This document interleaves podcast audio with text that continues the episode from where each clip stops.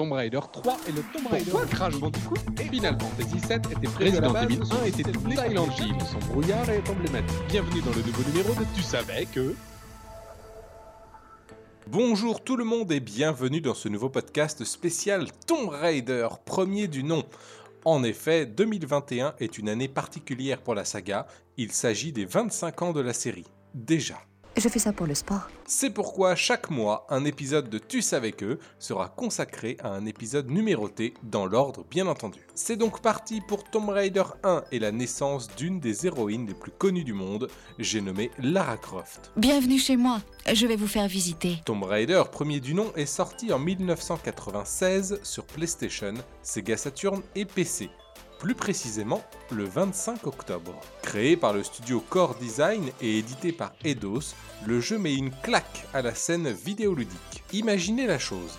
Tous les jeux sont en 2D, pixelisés, les personnages principaux sont à 99% des hommes armés et musclés parce qu'il faut que ce soit viril, et voici que arrive une femme athlétique au fort caractère, avec de l'humour qui n'a besoin de personne, belle et sexy sans être vulgaire, dans un jeu entièrement en 3D avec une bonne durée de vie et un scénario, classique certes, mais qui fait le travail.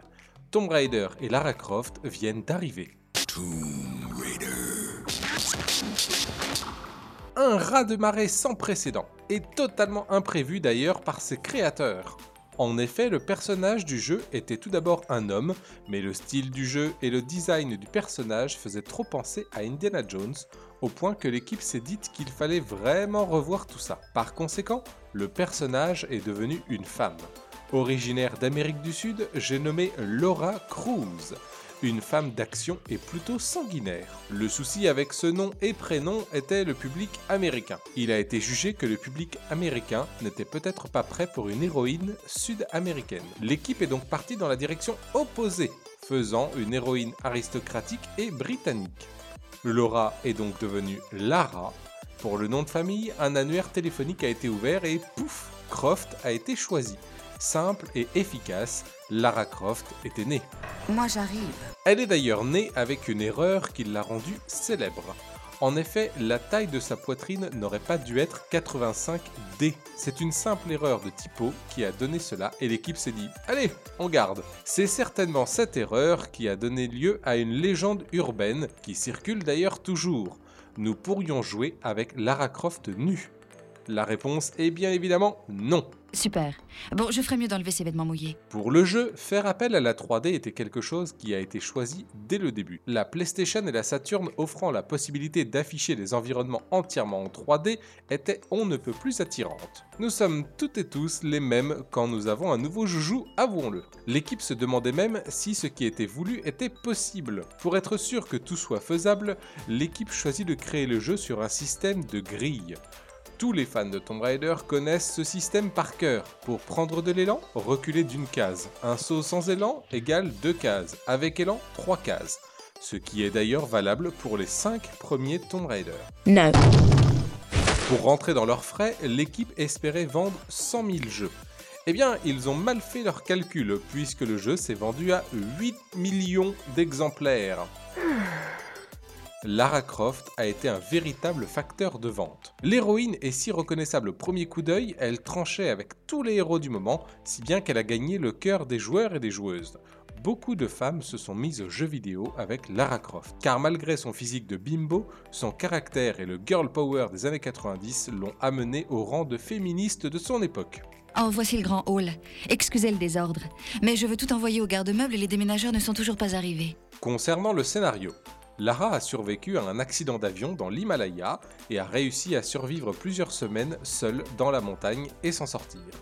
Ceci a forgé son caractère et lui a donné l'envie de sortir de l'aristocratie et de devenir maîtresse de sa vie.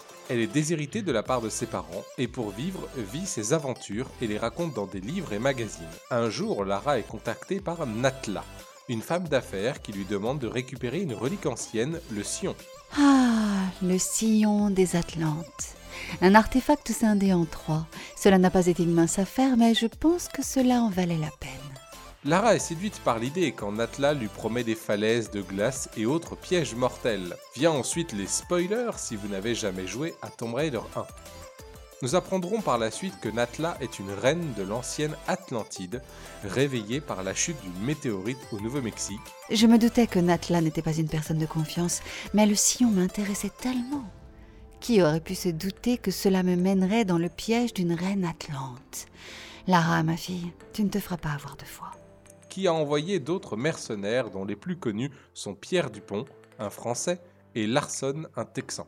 En compétition avec Lara pour être sûre de récupérer le Sion, que Lara ne le garde pas pour elle. Larson et Pierre, deux grossiers personnages. Et comme toutes les personnes qui jouent avec le feu, ils se sont brûlés sur les flammes de mes deux 9 mm.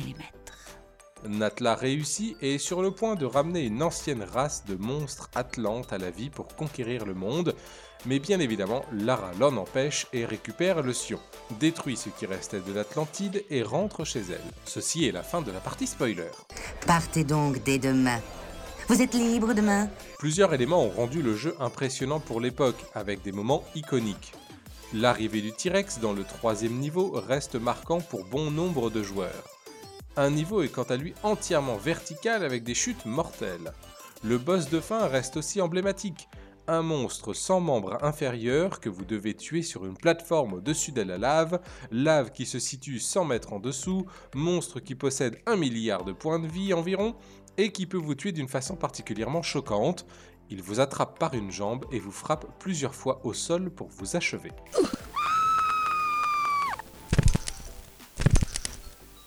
Quelques anecdotes en vrac maintenant. Dans les premières versions du jeu, Lara possédait de la dynamite dans son inventaire. Elle portait également ses lunettes de soleil rouge et avait sa tresse.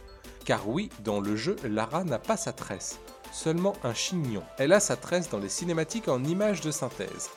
La raison est qu'il était trop compliqué de l'implémenter correctement dans le jeu pour la sortie. Lara pouvait également viser deux cibles en même temps. Dans le niveau d'entraînement situé dans le manoir de Lara, des caisses remplissent le hall car d'après Lara, elle attend toujours les déménageurs. On y trouve quelque chose de bien connu, l'arche d'alliance du film Indiana Jones.